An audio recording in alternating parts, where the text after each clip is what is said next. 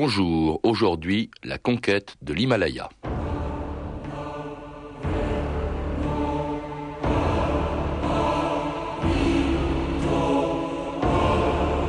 Plus haut je monterai, plus je plongerai mon regard dans les profondeurs de mon être.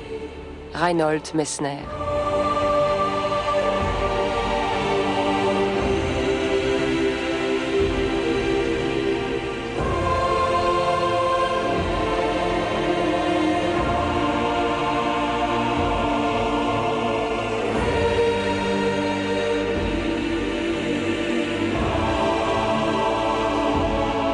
2000 ans d'histoire.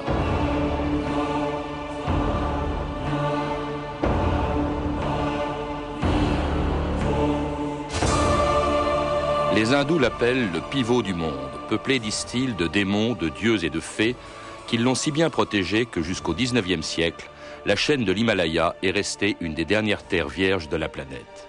Si peu connue que lorsqu'en 1808, un certain Charles Webb évaluait à plus de 8000 mètres la hauteur d'un de ses sommets, le Dolagiri, tous les savants de l'époque lui ont ri au nez, persuadés qu'aucune montagne ne pouvait atteindre cette altitude. C'est pourtant le cas de 14 sommets de l'Himalaya qui, du Pakistan au Népal, portent des noms de dieux ou de déesses, comme l'Annapurna, le premier 8000 conquis par les hommes il y a tout juste 50 ans, le 3 juin 1950. Mais il y a aussi le redoutable Nanga Parbat, qui exigea le sacrifice de 30 alpinistes avant d'être vaincu en 1953. Il y a la montagne des montagnes, le K2, le deuxième sommet du monde, où le Kanchenjunga, tellement sacré pour les Népalais, que les premiers à le conquérir s'étaient engagés à s'arrêter deux mètres en dessous du sommet. Il y a enfin celui que les Indiens appellent le Chomolunga, la déesse mère, le plus haut, le plus convoité par des générations de grimpeurs, comme Pierre Mazot, qui en 1978, du sommet de l'Everest, annonçait par radio au camp de base qu'il était sur le toit du monde.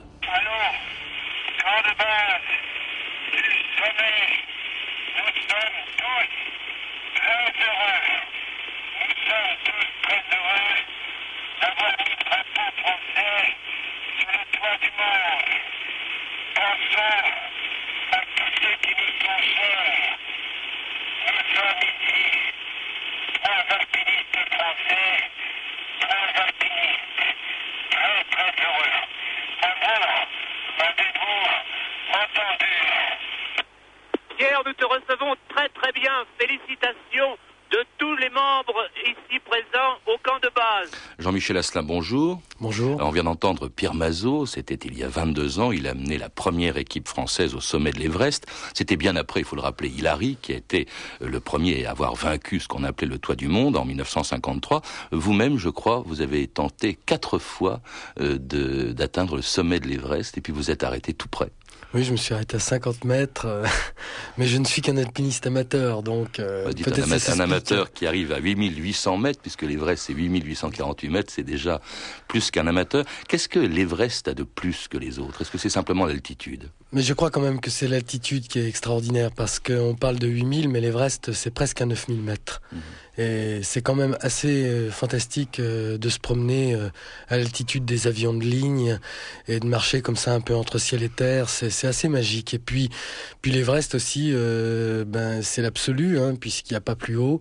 Donc, on appelle ça couramment le troisième pôle. Vous voyez, c'est mm. cette sorte de de but ultime que, que les alpinistes euh, se prennent à rêver. Alors l'Everest, c'est l'Himalaya. Et qu'est-ce que l'Himalaya de plus que les Alpes ou les Andes? Hein, Les Andes dont le sommet, je rappelle, est 2000 mètres en dessous de l'Everest. Hein, c'est la Concagua. Oui, ben c'est l'extraordinaire de l'Himalaya, c'est justement de compter 14 euh, sommets qui dépassent 8000 mètres. Alors ça veut rien dire pour les Anglais hein, qui comptent en pieds, donc euh, ça fait 29 000 pieds.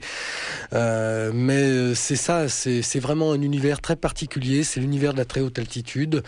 Et, c'est une mer de montagnes incroyable. Il faut imaginer qu'encore aujourd'hui, il y a des tas de 6000, des 7000 qui sont vierges. Donc c'est un terrain de jeu invraisemblable pour les alpinistes. Et un terrain de jeu, Jean-Michel Asselin, totalement inconnu. C'était en fait une, une tache blanche sur les cartes au 19e siècle. On ne savait pas du tout à quoi ressemblait cet Himalaya. Oui, il a fallu attendre très longtemps et, l'Everest lui-même a été découvert par euh, donc des Anglais qui étaient en Inde, qui travaillaient dans une, euh, une sorte d'agence qui s'appelait le Survey of India. Dont le patron s'appelait... Dont le patron s'appelait George Everest. Et on avait vaguement repéré ce fameux pic 15 dont on pensait qu'il était très haut. Mais encore aujourd'hui, quelquefois surgissent des montagnes dont on se dit tiens, elles sont peut-être plus hautes, et puis non, en fait, on a bien la confirmation, il n'y a que l'Everest. Alors il y a une toute première tentative, on l'oublie toujours, c'était bien longtemps avant Hillary, Mumry en 1895, qui a échoué d'ailleurs, qui est mort sur une des plus terribles montagnes de, l'Himalaya, le Nanga Parbat. Oui, oui, Mumry est mort là-bas, et, puis pas mal d'autres aussi. Et en fait, euh, on, le verra, je pense tout à l'heure, mais il y a eu beaucoup de tentatives euh, jusqu'à la victoire en, 50, et, des tentatives parfois étonnantes. Hein. Les, Anglais sont montés très très haut, à 8005, sans oxygène. Euh, le Nanda, la Nanda Devi, le Kamet, tous ces sommets-là ont été conquis bien avant, bien avant les 8000. C'était donc dans la première moitié aussi du XXe siècle. Les expéditions se multiplient, les témoignages aussi. La revue de texte Stéphanie Duncan. Oui, jusqu'à la Seconde Guerre mondiale, les alpinistes de toutes les grandes nations se disputent la réalisation d'un rêve, la conquête de l'Himalaya et en particulier de l'Everest. Et leur récit passionne le grand public. En 1913, par exemple, Fanny Bullock Workman, d'origine américaine, revient de son huitième voyage. J'ai couru dans les montagnes de l'Himalaya, les plus hautes du monde, de terribles dangers, dit-elle. Par deux fois, j'ai vu la mort de près. J'ai supporté le froid rigoureux, la menace de la faim, et le hasard seul m'a permis de revoir mon pays. En 1921, l'anglais George Mallory tente une première fois l'ascension de l'Everest. Les grimpeurs, dit-il, affrontent d'innombrables hasards qui jouent contre eux. Un défaut dans l'acheminement peut être fatal, un simple détail peut obliger l'équipe à faire demi-tour. Avant tout, dit-il, il faut avoir de la chance. En 1924, les Anglais tentent une troisième ascension de l'Everest. C'était un prodigieux spectacle, raconte John Noel, que cette formidable pyramide, grise et blanche aux parois de roc brut. Dans l'air, admirablement pur et léger, elle se dressait, livide et menaçante. Menaçante et meurtrière, puisque Mallory et Irvine, cette fois-ci, ne reviendront pas. Odell, leur compagnon, écrira plus tard Cette partie supérieure de l'Everest constitue sans doute le coin du monde le plus éloigné, le plus inhospitalier qui soit, surtout quand l'atmosphère s'assombrit et que la tempête se déchaîne. ces échecs vont favoriser l'émergence d'un mythe. Il existe une légende au Tibet qui considère l'Everest comme une montagne sacrée dont les colères sont terribles, peut-on lire dans la presse à l'époque. L'homme, ce pygmée, en dépit de toute sa science et de toute son énergie, triomphera-t-il jamais de ce mont gigantesque protégé par les dieux? Alors beaucoup plus terre à terre, le manque d'oxygène au-dessus de 7000 mètres, problème qu'à l'époque on ne sait pas résoudre. En 1931, Frank Smith s'approche du sommet du Kamet, Kamet qui est à 7758 mètres. À pareille altitude, dit-il, il nous faut une heure pour gravir 150 mètres. Le cœur et les poumons réclament désespérément l'oxygène. La pente enneigée tangue devant les yeux du grimpeur épuisé. Continuer semble absurde. Et bizarrement, l'altitude transforme aussi le caractère, dit Smith. Celui qui est votre ami dans le monde civilisé peut, pour un détail, peut devenir votre ennemi dans la montagne. Et enfin, heureusement, le sommet est atteint. Une excitation farouche balaye notre fatigue. Le cerveau engourdi retrouve une soudaine activité. Plus rien ne menace notre victoire. Enfin, pour la dernière fois, nous nous laissons tomber dans la neige. Alors Jean-Michel Asselin, parmi tous les, témoignages que citait Stéphanie, il y en a un qu'il faut retenir parce que c'est un nom extraordinaire, c'est Mallory, euh, dont on se demande s'il n'a pas atteint l'Everest en 1924. C'est là, il est mort à la descente, on le mhm. pense. Et alors ce qu'il y a d'extraordinaire, c'est que son corps ait été retrouvé 75 ans plus tard. Il a été retrouvé il y a un an à peu près, euh, Exactement, en mai 99. Oui, c'est une expédition américaine qui a effectivement retrouvé le corps de Mallory euh, quand l'Everest était très sec, comme souvent au printemps. Et c'est complètement extraordinaire parce que on pourrait très bien imaginer, là ça n'a pas été le cas, mais de trouver l'appareil photo et à ce moment-là de développer. Et, qui sait si, si, on ne verrait pas Mallory euh, dans sa gloire avec Irvine au sommet de l'Everest. Ça fait partie des mystères. Euh, en même temps, c'est bien que ça reste un petit peu comme ça dans le flou, qu'on sache pas. C'est agréable, ce, doute. Beaucoup de cadavres sur l'Everest. Je crois que vous-même, euh, Jean-Michel Asselin, vous avez trouvé effectivement celui d'un alpiniste qui s'appelait Wilson, que vous avez trouvé sur, sur l'Everest. Oui, oui, j'ai retrouvé quelqu'un qui s'appelait Maurice Wilson, qui avait d'ailleurs été retrouvé probablement par des Chinois et mis dans une crevasse et qui était ressorti. Mais c'est assez fréquent hein, sur l'Everest. Vous savez, il y a à peu près 161 personnes qui sont mortes pour 1400 euh, ascensions. Donc euh, ça fait beaucoup de monde quand même. Beaucoup également. En 1937, il y a une expédition allemande qui a eu 16 morts sur le Nanga Parbat, qu'on appelait, je crois, la montagne assassine. C'est la plus difficile, peut-être le plus difficile des fameux 8000. Ça a été en tout cas une montagne extrêmement euh, carnassière parce que les Allemands qui, qui s'étaient attachés à cette montagne ont eu des expéditions cauchemardesques avec, euh, je, je, crois que en 1950, il y avait quelque chose comme 30 morts sur le Nanga Parbat.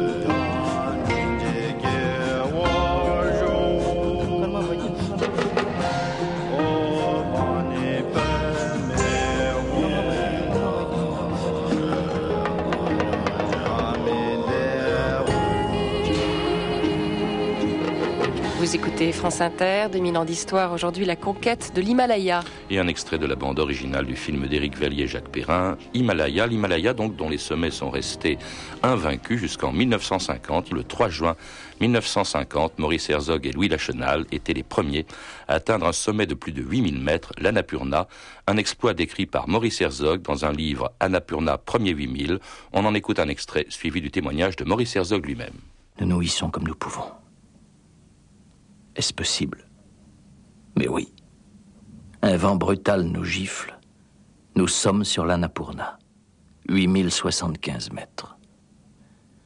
En arrivant au sommet, euh, Lachenal et moi, euh, nous nous sommes précipités pour voir ce qui était de l'autre côté. Ça, c'est le réflexe absolument normal euh, des alpinistes. Et nous avons découvert un vide absolument considérable. C'était la face sud donc de l'Annapurna. Et nous avons vu une phase de 3000, peut-être 4000 mètres de, dénivellation, mais qui nous a semblé absolument à pic. Pour moi, c'était une grande satisfaction personnelle. Et puis c'était l'aboutissement de rêves d'enfants, de rêves euh, d'adolescents et même de rêves d'hommes. Pour moi, c'était euh, une sorte d'assouvissement général. Un rêve, Jean-Michel Asselin, qui s'est terminé par un cauchemar. Hein. La descente des deux hommes, Lachenal et Herzog, a été épouvantable. Oui, effectivement, c'était épouvantable parce que vous savez qu'ils ont eu des problèmes, euh, entre autres, euh, à la montée, ils ont eu très très froid. Ensuite, je crois qu'Herzog avait perdu ses gants, etc. Donc, ce qui a entraîné un véritable cauchemar. Ils se sont perdus, etc. Enfin, ça a été une, déroute grave mmh. puisque les deux principaux protagonistes euh, Lachenal et Herzog ont quand même laissé euh, dans cette aventure leurs doigts. Euh, ce qui, pour Herzog, a été pas trop problématique, en tout cas dans sa carrière, mais Lachenal, qui lui était guide, n'a a pu exercer son métier. Lachenal qui est mort d'ailleurs peu de temps après, temps après. en 55. Euh, on, a à ce sujet eu une polémique assez, assez malsaine, assez sordide qui s'est développée ces, ces, derniers temps en disant que Lachenal avait été contraint de suivre Herzog jusqu'au sommet, c'est ainsi qu'il a perdu ses membres, etc. Qu'est-ce que vous pensez de cette polémique en, euh, qui, qui, qui, effectivement révèle que les rapports entre les deux hommes après l'ascension de l'Annapurna n'étaient pas très bons? Ben, écoutez, euh, c'est tout simplement que l'Annapurna, en fait, est une histoire d'hommes. Donc, euh, les hommes n'ont été que des hommes, c'est tout ce qu'on peut dire. À savoir qu'ils ont euh, eu des, des, des bonheurs profonds, des rancœurs, etc. On peut pas euh, on ne peut pas polémiquer là-dessus. C'est simplement, c'est simplement humain. Et, c'est très triste effectivement qu'aujourd'hui on développe une grosse polémique là-dessus parce que Herzog notamment avait voilà. tiré toute la couverture à lui. Oui, mais c'est peut-être possible, mais qu'importe au fond. Euh, on doit se souvenir, je crois, vraiment de, cette joie qu'a procuré l'Annapurna et qu'a procuré en plus le livre d'Herzog, Annapurna premier 8000, qui a quand même entraîné une génération de gens, euh, dont moi-même et beaucoup de mes, amis, à faire de l'alpinisme. En tout cas, les deux hommes, donc Herzog et Lachenal, arrivaient amputés à Orly le 17 juillet 1950 devant le micro de Georges de Caunes. Voici les premiers membres de l'expédition. Voici Maurice Herzog porté par deux de ses camarades qui a la main, la main droite complètement entourée de pansements et les deux pieds. Maurice Herzog est porté par Ishak et par un autre de ses camarades. Bonjour Maurice, je m'approche de lui en ce moment. Bonjour Maurice, comment vas-tu ma pauvre vieille? Ça va mon fils? Bonjour Maurice, dis-moi quelques mots, comment vas-tu? Écoute, je vais, très bien, mais si je vais pas ces petites choses qui sont là. Je sais rien, mon Dieu, je sais rien Maurice. Bien. Je sens que le moral d'Herzog est un peu défaillant et que une épreuve épouvantable pour lui de se retrouver trois mois après son départ sur ce même aéroport d'Orly, ayant vaincu certainement un des sommets les plus élevés du globe, mais également handicapé euh, par, je n'ose pas dire la perte, mais enfin peut-être une l'amputation partielle de ses deux pieds et de ses deux mains. C'est donc l'arrivée de Herzog et de Lachenal à Orly en 1950, après leur victoire. On a le sentiment, Jean-Michel Asselin, parce que ce sont des équipes nationales qui partent à l'assaut des, des 8000, hein, tout de suite après, enfin tout de suite après, on va tenter évidemment tout de suite l'Everest, le mm. toit, euh, le, sommet des sommets, le toit du monde, euh, mais euh, là, il y aura une équipe suisse, une équipe anglaise, mm. ça apporte beaucoup au prestige des pays qui financent ces expéditions. Oui, c'est exactement des conquêtes nationalistes, c'est-à-dire chacun va planter son drapeau, et on sait très bien qu'à cette époque-là, euh, c'est comme un espèce de Yalta. Euh, tout le monde s'est partagé euh, les sommets du globe. Les Allemands se réservent le Nanga Parbat, les Italiens le K2, les Anglais évidemment l'Everest, les Japonais le Manaslu. Il y, a, comme ça vraiment une conquête nationaliste. Et c'est donc une équipe anglaise en 1953, mais avec un alpiniste néo en Himalayiste, on devrait dire néo-zélandais, qui était Hillary, qui arrive sur le toit du monde. Hein. On a l'impression que c'était de toutes les conquêtes, alors que c'est le plus haut sommet, une des moins difficiles. C'était ça, s'est bien passé, disons le mot, mais ça s'est bien passé parce que d'abord, euh, ils avaient de l'oxygène, etc. Donc ils avaient des moyens qui étaient quand même supérieurs à ceux, par exemple, de l'Annapurna. Parce qu'on ne se rappelle jamais assez que l'Annapurna fut une expédition très légère et, comme on dit aujourd'hui, en bon style, sans oxygène, sans corde fixe vers le haut, etc. Mais cela dit, euh, les Anglais avaient quand même eu le chemin bien défriché par les Suisses euh, l'année ah précédente, 52, exactement 52, qui étaient montés également très haut et qui avaient véritablement découvert l'accès au sommet. Euh, Ces sommets donc atteints par euh, par Hilary, par euh, il faut pas l'oublier, le Sherpa, Tenzing, hein, qui effectivement euh, compte beaucoup. Les Sherpas dans ces expéditions sont indispensables, Jean-Michel Asselin. Ah oui, je crois que la plupart des expéditions n'auraient pu mener autant de gens au sommet sans les Sherpas, ça c'est clair, et encore aujourd'hui. Eh bien, on écoute Hilary dès sa descente de l'Everest commenter sa victoire en 1953. Au sommet, nous avons surtout éprouvé trois sensations. D'abord, le soulagement d'avoir trouvé le sommet, parce que c'était assez difficile de voir où était le véritable sommet. Puis, le grand plaisir d'être arrivé là, après tous nos efforts, et je pense que ceci était amoindri par les effets de l'altitude. Et la troisième sensation, et c'est sans doute la plus forte, était le désir de redescendre. Le plus haut sommet du monde, l'Everest, est vaincu. Les habitants de Katmandou, capitale du Népal, ont fait un accueil triomphal à l'équipe victorieuse. Le Sherpa Tenzing, leur compatriote, son camarade de cordée, le néo-zélandais Hillary, et les autres membres de l'expédition que commandait le colonel Hunt. Les premiers dans l'histoire, les Anglais ont vaincu l'Everest. Le monde entier rend hommage à la persévérance du chef et à l'énergie de ses hommes. C'était donc le triomphe de Hillary en 1953, je crois que c'était en, mai 1953. Euh, et alors ce qu'il y a d'extraordinaire, c'est que un mois plus tard, mais c'est passé totalement inaperçu, il y a également la conquête d'un autre 8000, le plus terrible de tous, par un homme dont on a oublié le nom, euh, qui était euh, qui un était Allemand. Hermann Bull, oui. oui c'était un grimpeur extraordinaire, et en fait, quand ils ont conquis le Nanga Parbat, c'est une expé fantastique parce que c'était une très grosse expédition, mais Herman Bull est monté tout seul au sommet. Il a même laissé son piolet là-haut, en guise de preuve, et il est donc redescendu euh, sans rien. Et ce qui est très particulier aussi avec Herman Bull, c'est que ça a été le premier le premier homme à gravir deux fois des sommets de 8000 mètres euh, vierges. Il a atteint le Broad Peak, effectivement. et il est mort, et il est mort juste après, il est mort, effectivement. Sur le Chogolisa, une, montagne bien plus petite. Euh. Vous avez dit, Jean-Michel Asselin, il a laissé son piolet en guise de preuve. Est-ce qu'il est imaginable qu'un alpiniste atteigne, n'atteigne pas un sommet plutôt, mais déclare qu'il l'a atteint s'il est seul? Bien sûr, bien sûr, c'est imaginable. Ça s'est fait plein de fois. Et moi-même, je me suis trouvé à l'Everest euh, très près du sommet. Donc, et le Sherpa qui était avec moi m'a dit euh, Jean-Michel, si tu veux, c'est le sommet, je témoigne. Et en plus, pour toi, ce sera gratuit parce que je te connais. Alors, vous voyez, on peut très facilement mentir, mais cela dit, euh, quel intérêt? Vous n'avez pas menti, en tout cas, puisque vous m'avez dit tout à l'heure, effectivement, vous étiez arrêté à 50 mètres du sommet.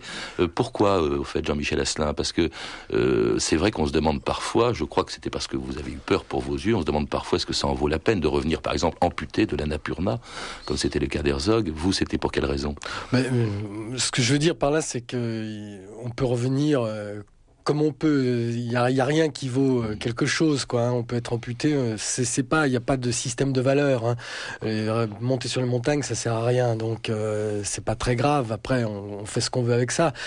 Cela dit, moi, j'ai encore eu la chance d'avoir la lucidité, par exemple, de, me dire, ben oui, tu es aveugle d'un œil, donc si tu continues, dans 10 minutes, ça va être les deux, et puis là, ça va être grave. Mais j'aurais très bien pu ne pas avoir cette lucidité. C'est une chance. Donc l'Everest a été assez gentil avec moi.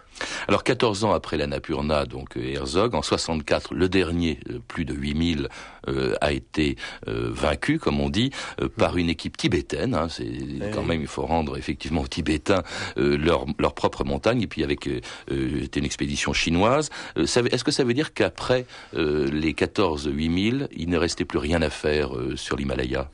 Non, non, non seulement il reste plus rien à faire, mais tout est à faire sur l'Himalaya parce qu'on n'arrête pas hein, d'ouvrir des nouvelles voies, de faire des nouveaux exploits.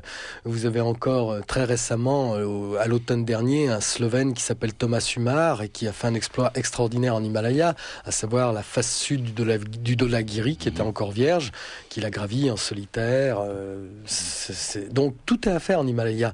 Il y a des 6000, il y a des 7000 qui sont vierges. C'est vraiment... Et, et puis aussi il y a la façon, le style, comme vous l'avez dit, de, grimper. Il y a la polémique, enfin la polémique, disons, la discussion entre équipe légère, et équipe lourde. Il y a quelques jours à peine, je crois que c'est un Sherpa qui a réussi à monter sur l'Everest en 15 euh, heures, je crois à peu près. Oui, c'est à 15 heures et quelques. Hum, là, c'est quand même dans le cadre d'expéditions assez lourdes, même s'il était euh, seul. On n'est jamais seul hein, sur l'Everest. Hein. Il y a toujours beaucoup de monde.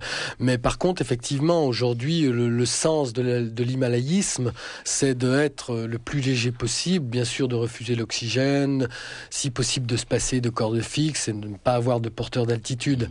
Disons que c'est le minimum aujourd'hui pour faire un exploit en, Himalaya. Un, exploit, il y a un homme qu'on ne peut pas ne pas citer, qui est extraordinaire, c'est Reynold Messner. Il n'a jamais été le premier sur un des sommets, mais d'abord il a été le premier à gravir l'Everest, je crois, en solitaire, et puis il a été le premier à atteindre les 14 sommets en 1986. Oui, mais ça, Reynold Messner, c'est le héros absolu de l'Himalaya. Euh, vous savez qu'il a été 18 fois à 8000 mètres, hein. c'est pas simplement 14 sommets qu'il a conquis, c'est-à-dire qu'il y en a qu'il a doublonné, et c'est vraiment fantastique. Et il a permis cette chose extraordinaire, c'est qu'en 78, quand il a gravi l'Everest sans oxygène avec Peter Abeler, il a vraiment enlevé le tabou. On n'était pas sûr euh, avant que, au-delà du 1006, on puisse euh, vivre sans oxygène. Et Messner l'a prouvé. Et derrière lui, eh bien, il n'y a plus d'oxygène qui compte. Messner, on l'a entendu en tout début d'émission, qui disait plus haut je monterai, plus je plongerai mon regard dans les profondeurs de mon être. Est-ce que c'est ça, euh, l'Himalaya, Jean-Michel Asselin, partir au fond un peu à la recherche de soi-même? Messner, c'est un très grand mystique, mais moi je suis assez d'accord avec lui. Effectivement, euh, quand on est là-haut et qu'on commence à respirer euh, très très mal, la seule ressource qu'on a, c'est effectivement de plonger en soi et de trouver des forces euh, qu'on ne soupçonne même pas. Vous savez, quand vous êtes à 8008, euh, vous avez à peu près autant d'oxygène euh, nécessaire qu'il faut pour rester couché au chaud. Et ben pourtant là-haut vous avancez et il fait froid. Et puis vous citez également dans votre livre, euh, j'en parlerai dans une seconde, mais vous citez dans votre livre la réponse à la question traditionnelle pourquoi est-ce qu'on monte là-haut? Et c'est un alpiniste qui avait répondu pourquoi est-ce que vous montez sur ces montagnes? lui demandait-on. Il avait répondu parce qu'elles sont là. Ça vous suffit comme réponse? Ben, Moi ça me suffit parce que c'est une très belle réponse, c'est celle de Mallory. Donc euh, il savait de quoi il parlait. Mallory, donc, qui a été un des grands conquérants de, de l'Himalaya. Merci en tout cas de nous avoir rappelé, Jean-Michel Asselin, comment, à partir de 1950, on a fini par vaincre ces 14 sommets de plus de 8000 mètres. Vous parlez de vos propres expéditions dans l'Himalaya dans un livre qui vient d'être publié aux éditions Glénat, Chroniques himalayennes. Et puis, vous avez publié en même temps un roman, L'éveil et l'absence, aux éditions de Beldon. À lire également le Dictionnaire de la montagne de Sylvain Jouty, publié chez Artaud, L'Himalaya, une anthologie de textes littéraires aux éditions Favre dans la collection Le Vagabond Enchanté, les grandes aventures de l'Himalaya de Maurice Herzog aux éditions Glénat. Vous avez pu entendre un extrait de l'arrivée de Maurice Herzog en France qui est tiré de l'anthologie du XXe siècle par la radio, un coffret CD réalisé par les éditions Frémo et Associés. Vous pouvez écouter, vous le savez, notre émission sur Internet, n'importe quel jour, à n'importe quelle heure, sur le site franceinter.com, rubrique 2000 ans d'histoire, ainsi que consulter les archives, références bibliographiques et nous laisser vos remarques et suggestions. Et puis vous pouvez aussi retrouver la bibliographie de l'émission en contactant le service des relations avec les auditeurs 08 36 68 10 33 2 francs 21 la minute. C'était 2000 ans d'histoire. À la technique Clotilde Thomas, documentation Elsa Boublil, Christina Huillarcan et Sébastien Margueron, revue de texte Stéphanie Duncan, une réalisation de Anne Kobilac. Une émission de Patrice Gélinet.